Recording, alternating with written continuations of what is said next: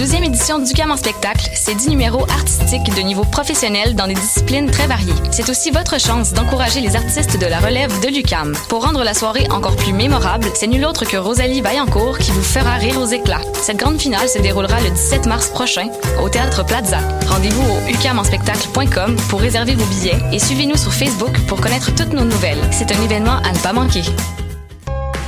Pour faire le plein de nouveautés musicales, c'est au Francouverte que ça se passe. Du 20 février au 8 mai, réservez vos lundis pour découvrir les 21 participants de la cuvée de la 21e édition du concours vitrine de toutes les musiques. Sur scène, trois artistes ou formations par soirée, en plus d'un invité surprise. Pour tout savoir sur la programmation, visitez francouverte.com. Cette année, quels seront vos coups de cœur musicaux? Les Francouvertes, une présentation de Sirius XM.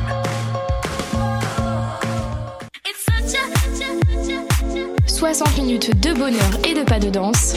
Ça se passe tous les samedis à 14h sur choc.ca avec votre émission du coup qui vous transporte sur la scène électro d'ici et d'ailleurs. Cannes Football Club, 100% foot, 100% débat, 100% Montréal.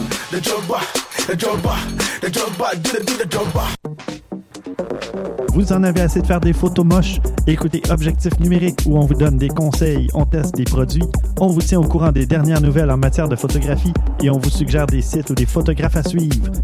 Tous les samedis, 13h.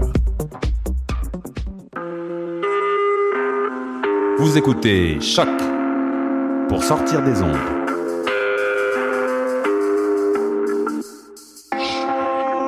Podcast, musique, découverte.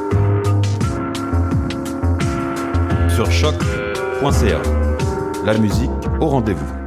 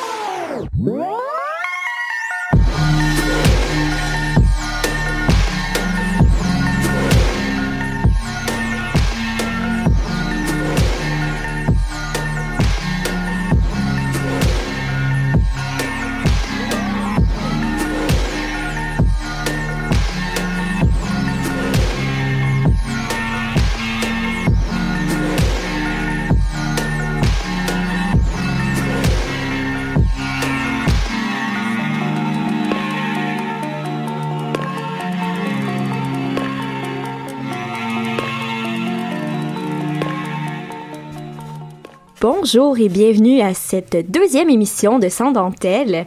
Vous venez tout juste d'entendre la chanson Ascension de Ryan Playground, cette DJ montréalaise qui euh, fait des spectacles de plus en plus. Nous allons tout de suite commencer parce qu'aujourd'hui, on a un programme très chargé. Effectivement, on a trois chroniqueurs et chroniqueuses qui vont être super pertinents et pertinentes. J'ai avec moi autour de la table Florence Dancos qui nous parle de décrochage décrochage scolaire, pardonnez-moi, et du mouvement masculiniste. Salut Florence. Salut. J'ai aussi avec moi euh, le chroniqueur Étienne Maas qui nous parle d'équité salariale en Islande. Je me trompe pas, c'est bien en Islande, hein? C'est bien en Islande et un petit peu partout, mais euh, je, vous, je vous détaille ça un peu plus tard. Parfait. Mais finalement, on va commencer tout de suite avec notre chroniqueuse habituelle et bien-aimée Cassandre Desmarais. Cette semaine, du côté de la culture, on a pu voir la pièce Gamette prendre vie au théâtre La Licorne. Et la pièce était écrite par Rebecca Deras et mise en scène par Sophie Cadieux. En collaboration aussi avec la compagnie Les Biches, Les Biches Pensives. Le seul homme de la production, c'était le directeur musical, ce qui est quand même assez rare, n'est-ce pas, Cassandre? Oui, c'est vraiment assez rare dans les productions théâtrales. Puis pourtant, il y a autant d'hommes qu'il y a de femmes dans ce milieu. Il y a autant d'hommes et de femmes qui sortent des écoles de théâtre. Et euh, au contraire, on voit souvent des productions où c'est presque exclusivement masculin. Donc c'était comme rafraîchissant de, de voir une production euh, très féminine. Mais la pièce, là, en général, elle parlait de quoi? Alors, euh, dans la pièce, il y a deux personnages, deux meilleurs amis. Euh, il y a Aude qui apprend qu'elle est enceinte d'une petite fille trisomique. Euh, puis dès qu'elle apprend, elle va trouver refuge chez son amie d'enfance Lou, qui, elle, essaie de la convaincre essaie de la raisonner dans le fond, essaie de la convaincre de se faire avorter parce qu'elle lui dit que ça serait une sorte de régression pour Aude qui est présentement ingénieur, ce qui est un métier assez typiquement masculin. En tout cas, c'est en train de changer, mais c'est typiquement masculin comme métier. Puis elle lui dit que ça serait euh, une régression dans son parcours vers son accomplissement personnel. Puis je pense aussi dans la, la pièce, les, les hommes prennent pas beaucoup d'importance dans cette, euh, cette problématique-là, mais est-ce que, en fait, on prend plus d'importance sur l'accomplissement des femmes? Fait que la, la femme prend beaucoup d'importance dans la pièce. Oui. Excuse-moi, ma, ma question était vraiment, euh, il y y avait beaucoup de mots, mais tu comprends ce que je veux dire. La, femme prend beaucoup de place. Oui, puis c'est beaucoup l'accomplissement au féminin qui est un des sujets euh, qui porte cette pièce-là. Mais l'amitié entre ces deux femmes-là, c'est ce qui ressort beaucoup de ce spectacle, de ce spectacle-là. Euh, puis comme Aude mentionne à un moment donné dans la pièce, c'est leur plus grande histoire d'amour. Euh, puis ce- cette amitié-là est un- une sorte de canal pour parler des sujets féministes très actuels dans ce moment. Puis par rapport à l'accomplissement, qui est comme un des sujets qui prône, elle se demande euh, c'est quoi s'accomplir en tant que femme? Est-ce que c'est de reproduire le modèle masculin? Est-ce que de choisir d'être mère, ça veut dire abandonner ses propres ambitions personnelles au, euh, euh, pour son enfant? Ça aborde des sujets très, très pertinents pour notre époque. Puis aussi, ça parle beaucoup de la chorale des opinions. Là, je mets des, des guillemets. Oui. on, on me voit pas. Mais euh, c'est comme ça qu'il la nomme dans la pièce. Puis cette chorale-là, euh, c'est la perception des autres, le regard extérieur. Puis elle se pose la question, est-ce que de faire fi de ces opinions-là, ça serait plus ça, le vrai accomplissement? Mhm, je comprends. Puis, euh, mais je sais que tu as participé à la, la, euh, la période de discussion après le spectacle. Qu'est-ce qui en est ressorti? Ben, je t'avouerais que c'était une surprise parce que je ne savais pas que c'était la soirée de discussion. Ah, Mais mon ça a Dieu. été une très belle discussion. Euh, les femmes dans la salle, parce qu'il y avait beaucoup de femmes après la, la discussion comme spectatrices, euh, se disaient beaucoup inspirées par cette pièce-là, se disaient représentées par ces femmes-là sur scène. Puis ce qui était vraiment intéressant, c'était des femmes de toute génération qui s'exprimaient puis se disaient euh, représentées comme ça. Pourtant, c'était des, des femmes de mi-trentaine qui étaient qui étaient sur scène. Donc c'était vraiment intéressant pour ça.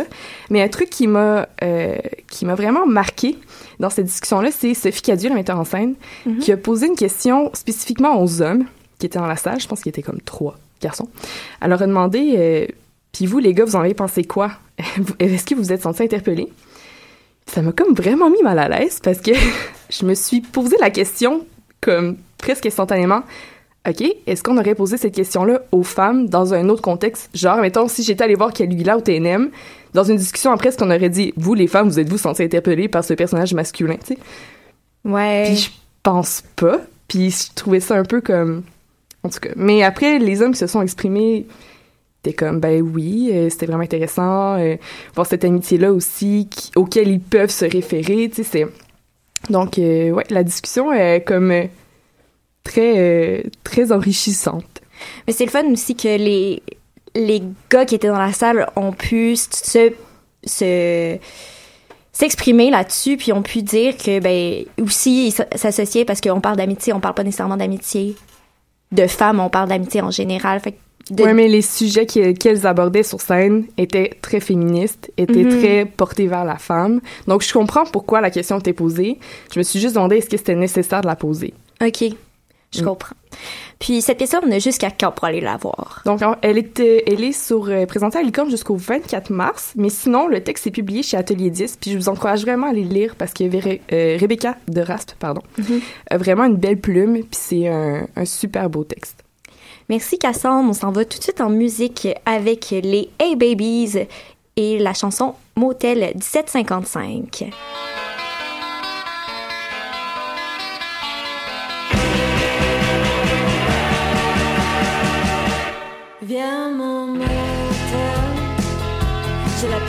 Puis des pickles. Tu peux coucher sur mon sofa, tu peux sleeper in ou dopa. Viens mon motel, t'as pas à t'expliquer.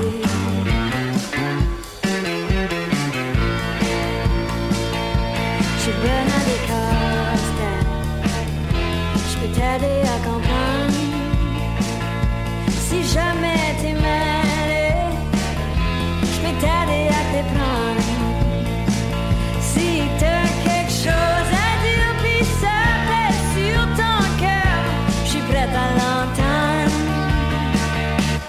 viens mon motel.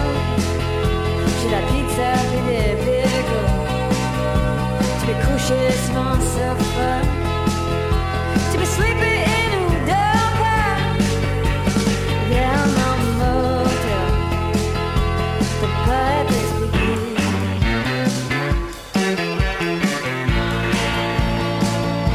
Le monde va bien.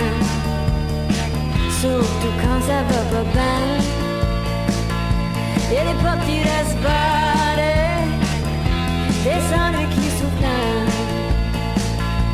Et les TV qui jouent fort.